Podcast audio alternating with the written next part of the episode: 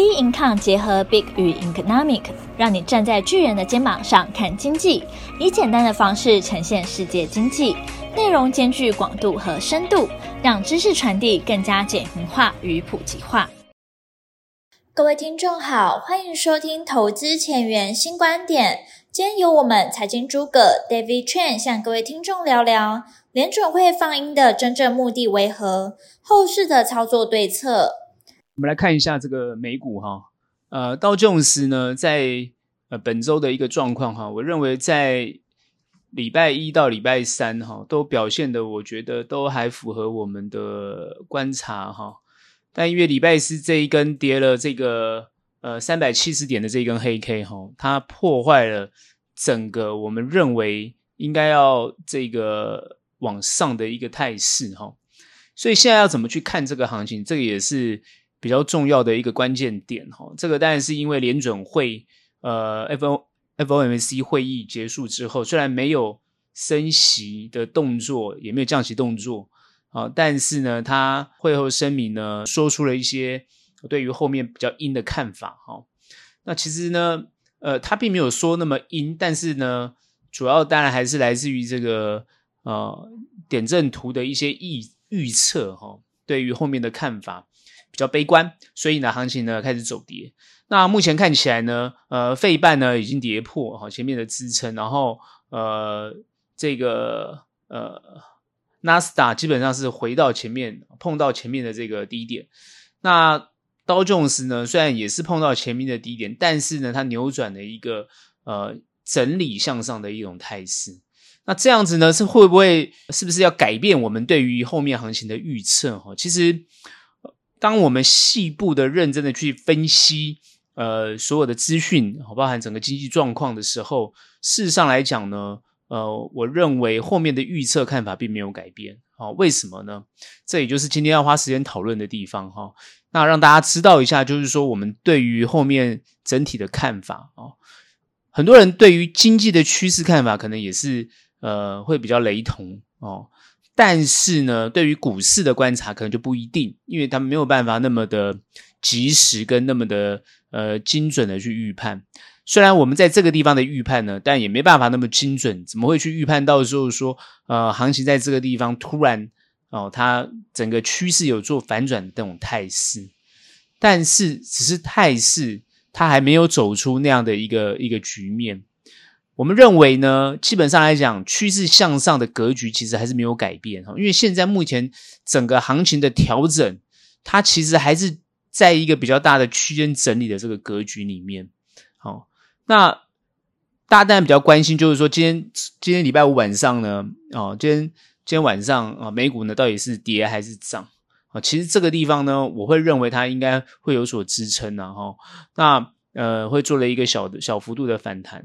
哦，事实上来讲，应该不会有这么样的一个悲观哦。那这样子，在这个位阶上来讲呢，可能在三万三四呢，三四，我们看大概在三四哦，三四三万四这个地方，我看能不能逐逐出一个短期的底部，然后再去再往上走哈、原本预判就是说季线会过，现在看起来呢，在这一周呢是都在季线之下哈，也跌破了一样的动作。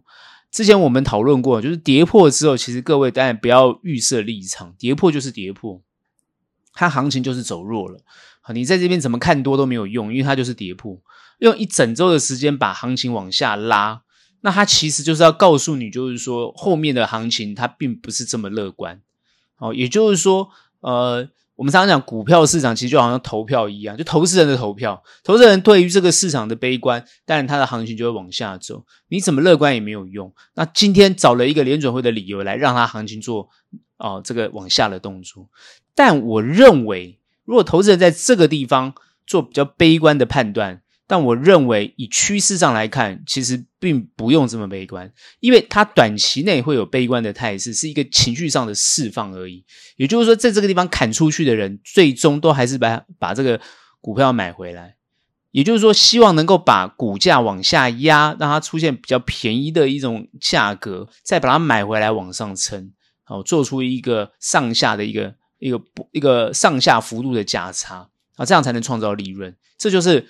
目前我认为短期见他们的一种态势，所以呢，趋势上来看，我认为还是向上的趋势，只是短期内把这个空间拉大，也就是说，把这个上下的价差空间拉大，能够创造比较多的利润，这是我认为投资人在这个地方，尤其投资机构或是投资主要的操控方他们的想法。所以，其实大部分的散户在这个时候呢，用比较悲观的方向去面对的时候，我之前已经讲过，我上周也预预判过，我说短期间的操作不容易。实际上，你看这一周就很明显，你短时间的操作不容易，你除非放空。哦，指数放空很明很很明显，可是它的幅度又没有很大，它真正能够比较大的幅度是在礼拜四，哦，就是昨天晚上。所以事实上来讲，大部分人在这个地方的判断都没有精准预测到。哦，但是我一直常常强调，布局不受影响，哦，布局不受影响，所以短期间的操作这个方向不好掌握，哦，不容易获利，但是中长期的布局还是。哦，还是非常有机会哦。其实呢，我们还是非常乐观看后面的行情，因为基本上你这个地方它短时间往下压，那这个价格便宜的这种哦就会出现哦，这个等于说利好的这种讯息就会出现啊。事实上，哦之后都会反映在财报上面。好，所以这就是我们对于。短期间趋势的看法。那我们现在来把一些数据做一些 survey 哈。那美元指数呢，本周是先低后升啊，目前是一零五点一八四，它是持平的啊，这是一个比较好的现象。因为如果美元指数持续往上的话，它的避险需求增加的话，那美股还会持续跌哈。目前看起来是持平。公债殖利率呢，十年期公债殖利率本周是创高的，目前是四点四九八，这这当然是不一个不利的消息。哦，但目前看起来是有点稍微缓和哈。那布兰特原油本周是创高，它没有，哦，它这是它是创高，创高后最高达到这个九五点九六哈，它目前下压到九三点七一，也就是说它碰到最高哦九五点九六之后呢就开始下来了，好，目前是九三点七一，这代表什么意思？就是说短期内的这个原油价格还是相当的高。相当的高，但是呢，已经有开始呢往下调降的这种情况。好，那比特币本周呢是开高，然后也是达到二七五零六，也是也是创高的哈。然后呢，但是呢，它现在也是下降到二六六五零啊，这有在啊这个减缓的情况啊。那特斯拉本周是走低哈，目前是二五五点七哈，也就是说科技类股在本周应该都是走弱的哈。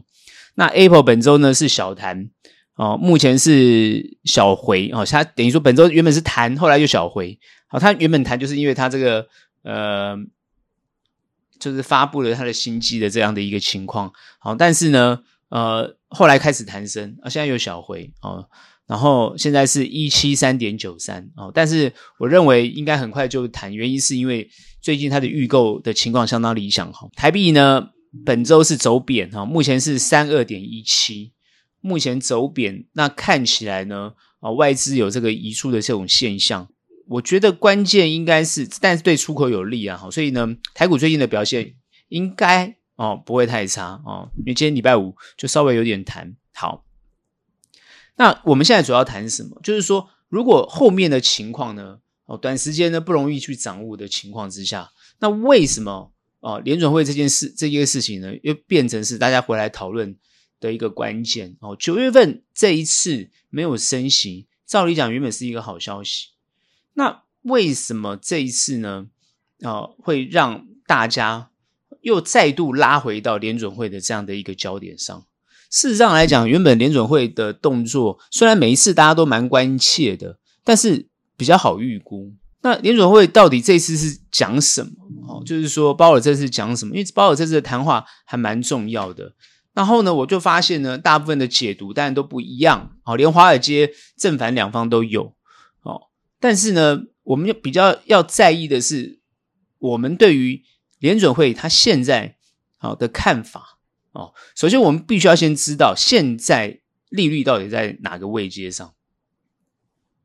现在的利率是。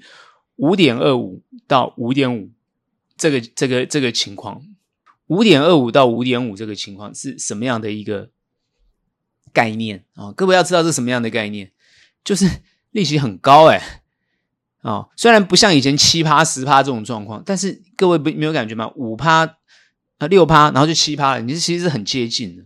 也就是说，目前处于一个比较高的利率位阶上面。事实上，这么高的位阶，对于一般的企业，对于民生来讲，其实都不是很好的一个状态。那为什么联准会要持续维持这样的状况？这是我第一个问题。你联准会怎么会让利率这么高呢？那当然，最大的关键理由还是通膨。因为目前的通膨现在是三点多没有错，可是联准会的目标是二。那今天三点多到二相当困难，原因是因为它的就业情况非常好。各位要知道，我之前分析过联准会现在有两个比较大的问题啊，不是不是，其实也不是它它比较大问题，而是说它有两个主要的目标。第一个目标就是不能通膨，第二个目标就是要充分就业。现在呢，他达到了第一个目标，哦，就是充分就业这个目标，他达到了。目前美国的就业情况呢，它是在呢，失业率是在四趴上下，也就是在这个低点徘徊，那几乎是充分就业。对于基本上来讲，联准会这个任务是有达成。可是通膨现在在三点多，是在一个高的位阶，也就是说，你今天在充分就业的情况之下，你拿的薪水，可是你去消费还是不够。这就是延伸出最近美国在这个汽车工会在罢工的这样的一个问题。好，之前是这个演艺演艺工会啊，或什么编剧工会在罢工，现在到处在罢工。为什么？抗议这个薪资薪资不够的问题。而且这次汽车工会的罢工啊，相当的夸张，他要求要涨薪四十趴，薪水涨四十趴。哦，那这个对于企业来讲就很难生存。这是汽这个很明显，他们现在呃。汽车这个公司是同意涨二十趴，但是离四十趴还有一大段距离，所以现在这个是很大的问题。也就是说，薪水不涨，追不到物价，然后呢，呃，又要罢罢工，然后造成企业的损失，那不就是恶性循环吗？所以这样的问题当然是困扰着美国现在后面的经济发展。也就是说，物价的问题一定要往下压，所以不能够让物价。往上涨，这就是我之前一直强调不能让股价高的原因。你今天股价太热，哦，行情太热，那物价就会往上冲。所以它为什么一定要压抑物价的原因，就是通膨一定要压抑住。所以今天对于五点多趴来讲，我相信联准会所有的官员都会认为很高，可是他没有办法，因为美国的物价就是高，很怕那个资金去追逐那个物价。他希望把资金锁在这个呃利率里面，也就是说，宁愿你去赚利利息，也不要让你出来炒作这些风险性资产。这就是联准会现在目前的想法。所以说，你今天物价不往下跌，他就不松手。这就是他不得已被逼的，他必须要调整他的利息。这就是主要礼拜四要下跌的理由。那这样到底对不对？当然不是不对的。好，因为人民是没有办法持续忍受这么高的物价，薪水跟不上。如果逼不得已要做罢工，那就是玉石俱焚，对于整体经济来讲是一个很大的伤害。所以没有人要做这个事，也没有人愿意发，就是看到这样的情况。可他没有办法，就是被逼的。所以物价一定要往下压。那怎么样才能把物价往往下压？其实过去在全球化的时候。哦，全球化做一个全球分工的时候，比如说，好像把中国当工厂，美国靠品牌，全世界全全世界都靠品牌，然后在在大家在在分工，然后在获利的时候，物价是低的。可是没想到，你今天所有的企业都要回到自己本国去的时候，物价就上升。尤其是物价的背后，那就是人工。你薪资这么高，你物价降不下来。这就是现在联准会两难的地方。虽然是充分就业，但问题是物价还是高，这就是很大的麻烦。然后再加上最近油价也上涨，所以就是逼得他一定要保留一个升息的空间。所以他为什么讲说他一就十一月份很有可能升息，而且点阵图也告诉市场说应该要升息一码的原因啊、那尤其是关键在。目前看起来利率的一个趋势规划上来讲，因为点阵图这啊，他们也有做一个规划。那基本上他们提到就是说，哦，二零二三年，啊，这是我主要看到的数据。二零二三年，哦，啊，利率呢应该在五点六。二零二四年利率会在五点一，就是降。然后呢，二零二五呢预估是在三点九，二零二六在二点九，然后之后就维持二点五。也就是说，今天还要再经过，等于说还要再经过三到四年的时间，哦，这么长的一个时间，利率才会稳在二点五这样的一个一个附近，那是相当辛苦的。也就是说，美国必须还在经历过这样的一个阶段，而且现阶段在这样的一个物价的情况之下，在这样的一个经济局局势的情况之下，那他又没有办法把这个物价往下压，他就必须要维持高利率，所以大部分的人会认为。这个二零二三哦是五点六，那二零二四就不可能太降息降的太多，那还在维持在五点一这么高的位阶上。好，所以呢，现在就是大家比较就是比较悲观的原因在这个地方。预估它今年 GDP 成长率有二点一，目前呢，联准会呢会把这个美国的经济以软着陆的方向为目标，这都是啊这个鲍尔讲的。各位要知道哈，现在他面临的市场问题，就是包含这个工人罢工的问题，哈，联邦政府要关门的问题，然后包含学贷最近要恢复缴款的这些啊，会挤压消费支出，这些整等等之类，会造成哦通膨，造成消费下降，哦经济衰退，这些几个核心重要的经济关键因素，他现在要针对这些问题来处理。所以，首先呢，升息是一个手段，但如果透过不不升息的情况之下，怎么达到这样的一个问题解决的办法？事实上，它有没有工具？我认为联准会是有很多工具可以用的。那联准会会不会用这些工具来处理？我认为也是会的。只要能够把消费维持住，哦，你消费维持住，让它产生正常的循环。如果让大家，我之前就讲过，如果让大家都接受。比较高的物价，那你薪水调高，那这样就都没有问题了。你不要去不调薪资，然后又想要压物价，你就让物价接受了。因为你现在工厂回到美国的这个情况，因为美国现在缺工嘛，工厂回美国这个情况已经是既定的事实了，不用再回到过去全球化的这样分工的方式了。哦，你要去接受这个东西，所以我这边其实。也不用我讲，很多经济学家，包含美国的这些智库，早就已经建议联准会，你就是接受三趴的这个这个通膨率嘛。你为什么一定要两趴的通膨率呢？你就接受三趴嘛。然后呢，你就接受现在这样的就业情况，你就接受了薪资上调的这样的一个情况，你让企业能赚钱，员工人能赚钱，然后他们有能力去消费。就呈呈现一个正循环就好了，而不是去压抑、压制，然后呢，去然后去调升这这种这种反向操作的这种动作。因为任何压制的动作都有可能产生另外一个，就好像那个呃洪洪水一样嘛。各位都知道洪水的问题，你越去防堵它，它越是去冲破你，要不然就是呢呃造成其他地方的这种这种损害。你应该是怎么样把它顺势，而不是防堵的，因为你越防堵，我觉得问题越大。你永远堵不了这些缺口的。好，比如说薪资不准涨，有可能吗？好，那你物价要跌啊，那你物价又压不下来，因为你必须要进口嘛，对不对？你今天自己制造，你员员工的薪资上涨，你成本就提高，这是很自然的现象。不然你就叫这些工人薪水不要涨啊。你有没有你有没有发现，薪水涨上去就降不下来了？所以，这个通膨之所以压不下去的原因，不是单单是供应、供给需求的问题，它绝对不单只是这个问题，绝对是因为你充分就业，然后造成的薪资上涨的问题。很多都招不到工啊，尤其是服务业，现在很多都招不到工啊，这是你本身要先解决的问题。好，所以呢，如果说你今天要求一定要两趴，那你又做不到，那你又一直调升利息要去做到，然后你越调升利息，企业越难生存。那企业一个一个倒闭，薪这个失业率又提高，薪资呢你也降不下来，那问题就产生。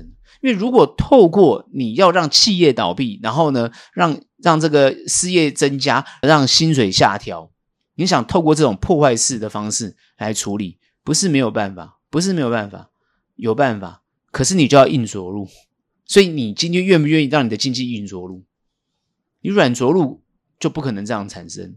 软着陆有点叫拖，你知道吗？用拖的方式。所以你今天会就硬着陆。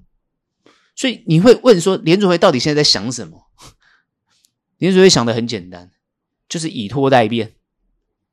联准会，我认为它就是以拖待变，拖到什么一个情况，就是大家都接受现现况，问题迎刃而解。这样理解吗？所以，我之所以说为什么行情会往上走是有原因的，这就是我的看法。我的看法认为，行情会往上走的原因，是因为它必须要让大家接受现况。接受什么样的现况？薪资要高，东西要贵，然后呢，通膨要三三趴多，就是这样。大家尽量消费，让经济正循环。接受美国的物价高，就是这样。那你说美国跟国外就没有竞争力啦？不用，你要先，他现在强调就是国内，所以你如果今天去看的话，你就知道拜登他还是 focus 在就业情况，因为今天不管是拜登、川普，或任一个人要当美国的总统，就是要解决就业的问题，充分就业、高薪资、高物价，就是后面美国最明显的状况。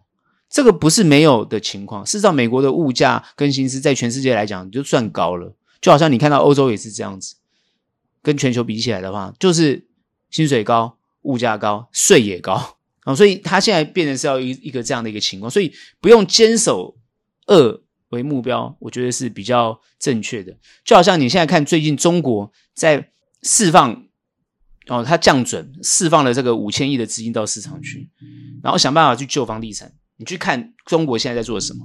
那你现在又去看日本央行在做什么？持续做宽松，日本央行持续做市场做宽松，它完全没有要这个做升息的动作。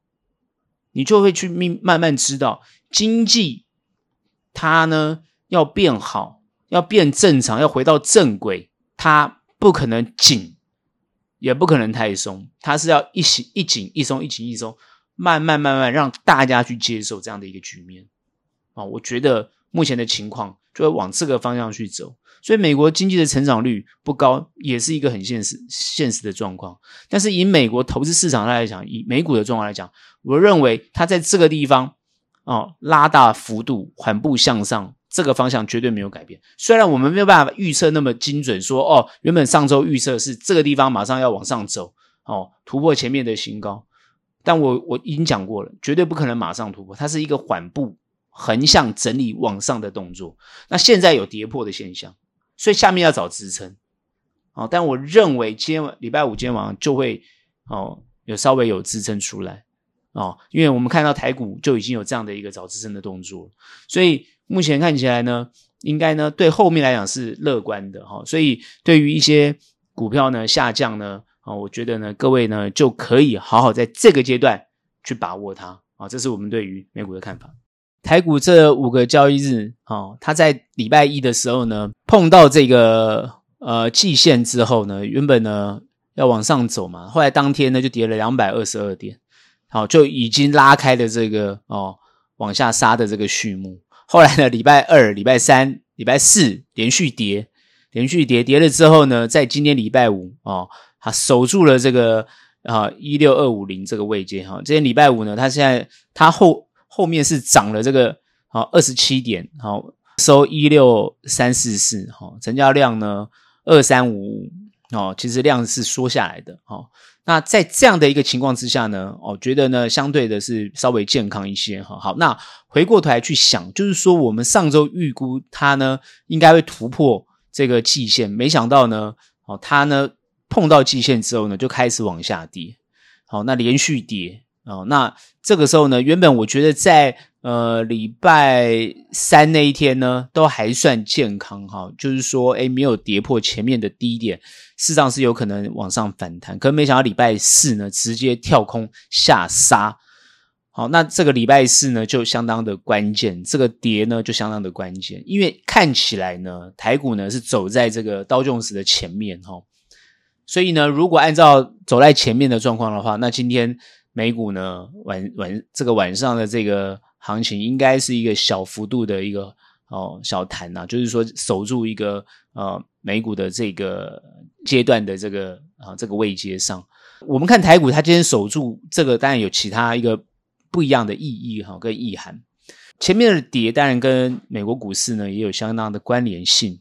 那台股最近的修正呢，当然也跟现在目前台湾现在主要就是呃选情呢也有比较大的关联性，并非美国的选情不重要，而是美国的选情进入了一个比较僵持的阶段。好，那台湾的选情呢，看起来呢其实并非不明朗哦。台湾没有说僵持，因为现在看起来赖清德当然是一路领先，到现在都还是他领先。可是呢，蓝军看起来是有有这种可能性，要慢慢做整合。目前看起来，三个啊、这个泛蓝的，或者是应该是说，呃，什么一大堆什么非绿大联盟什么什么联盟啊，不重要，反正就是挑战者哈、哦，看能不能够合起来成为一个。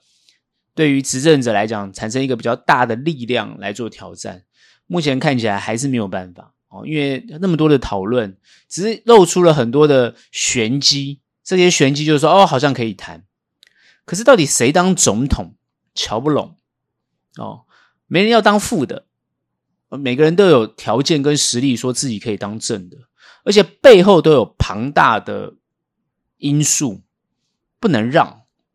这就是现在难以整合的原因。哦，那为什么行情在这个阶段会走那么弱？当然就碰到最近这个哦，农委会这个陈吉仲下台，然后蛋的问题，这就再度凸显出呃，执政党有很严重的这个执政问题，好、用人不当啦，或者是执政然后失当的这样的一个情况。好，那当然，现在最近大家待在攻防哦，最近他们在选战上在隔空交火哦，呃，这个呃绿的啊，哦，就执政党当然就是打这个高虹安这个案子哦，蓝的啊，就是说非绿的也在打这个鸡蛋的问题哦，那双方都互有这个胜负，也互互有这个攻防。那当然，台股呢是连接到国际股市，所以你看到。台股连接国国际股市，所以那个行情是这样走没有错。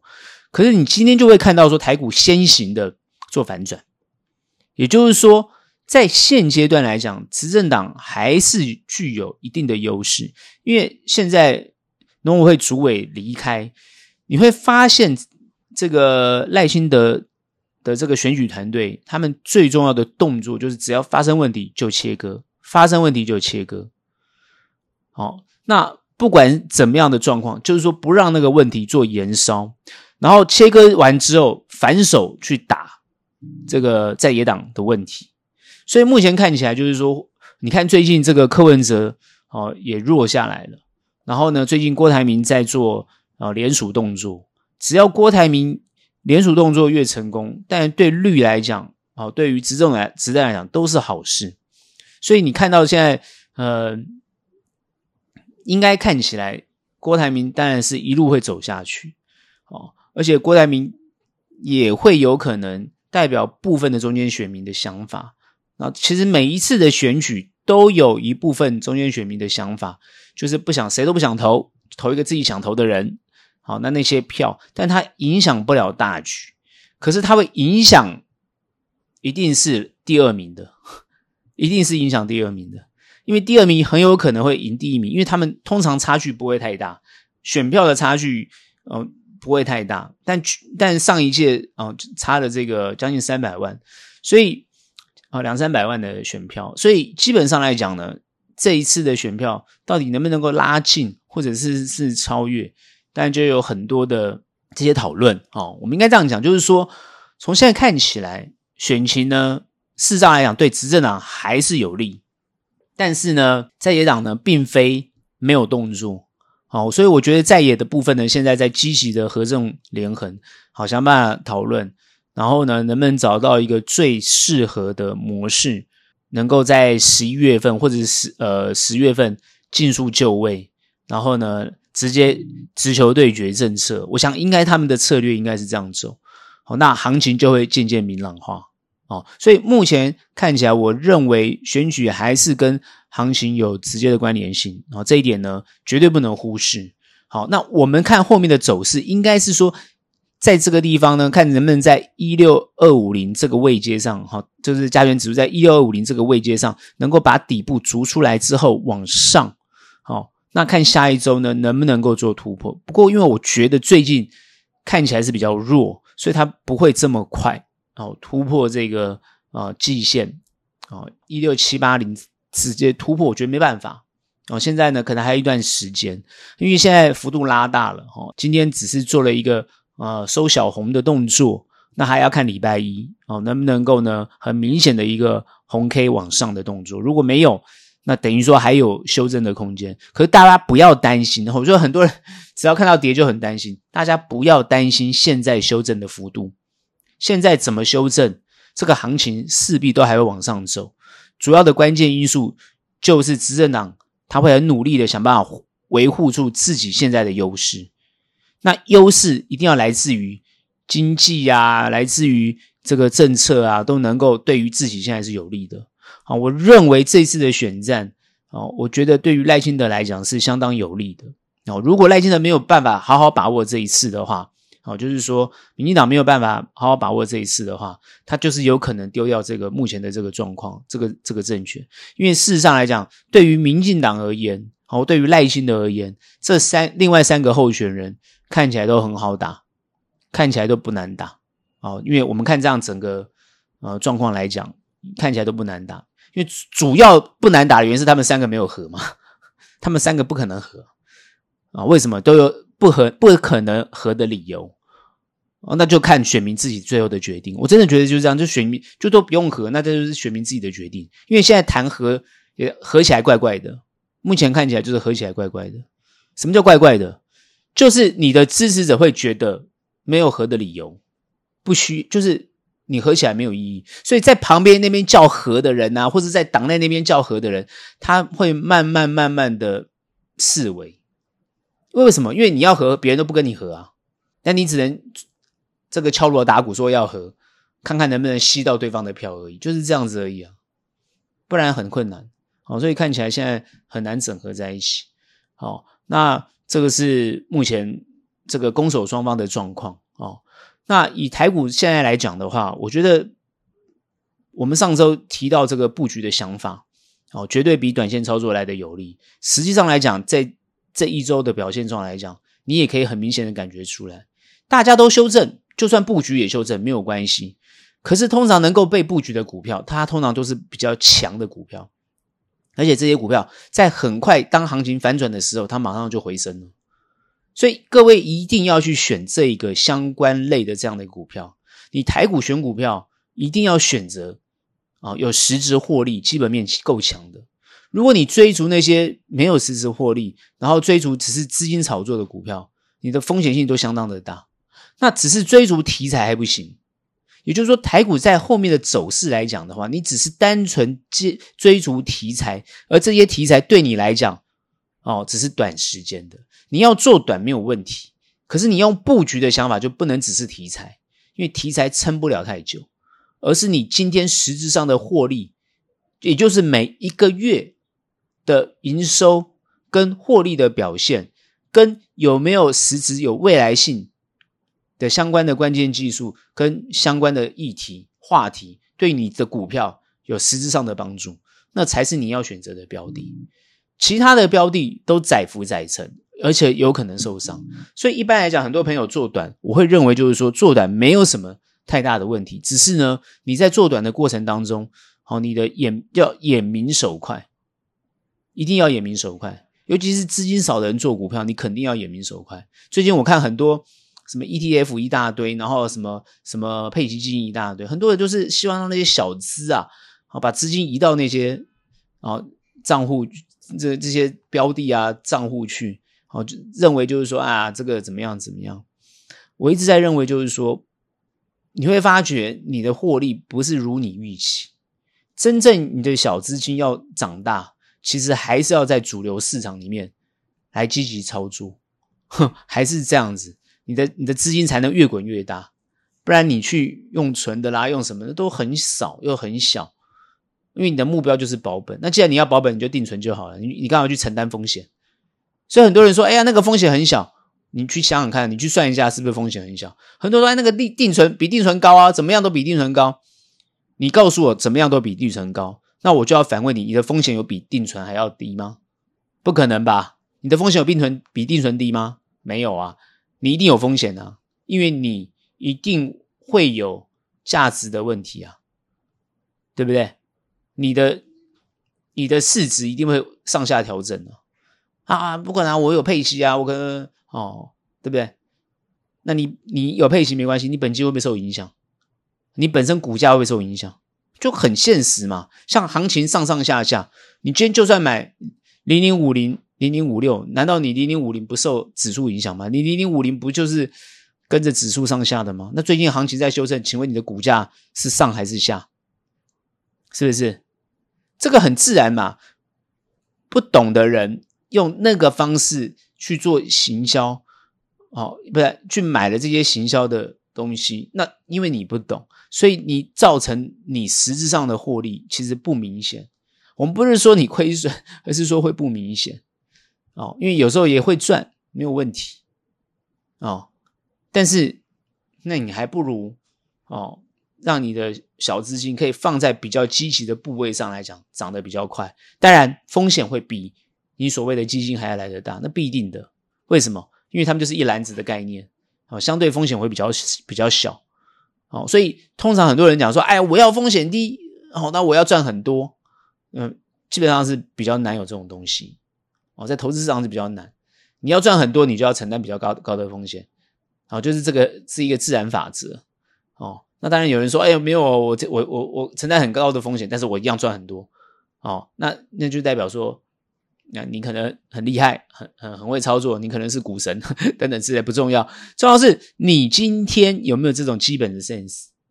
哦，所以呢，如果有这个基本 sense，你家你大概就知道，少资金的应该要放在主要市场里面，透过自己的操作能够滚出比较大的报酬率，或者听专业的分析，能够得到比较好的成果，然后累积到比较大的资金的时候，然后呢，然后来创造更大的报酬。好，所以布局比较。中长期的股票来让你的利润极大化，应该是朝这样的方向做才是对的。好，所以呢，大概会给大家这些建议，就是说后面的行情如果我是往上，也是看得比较好。现在目前上下幅度拉大，是短期价差会拉大，但是趋势上来看还是往上的动作。好，不管是从选举的利多到国际经济的局势，基本上都还是要往上的趋势。所以这个地方修正或或跌幅，各位都不用太担心，它一定会往下找支撑而往上走。哦，那你会说，哎，之前不是说会会突破吗？会会过季线吗？之前讲会过，那因为国际股市的关系，这个地方它快速回档，它拉大这个幅度，但是它终究会回往上去走，它会回到原来的线上面。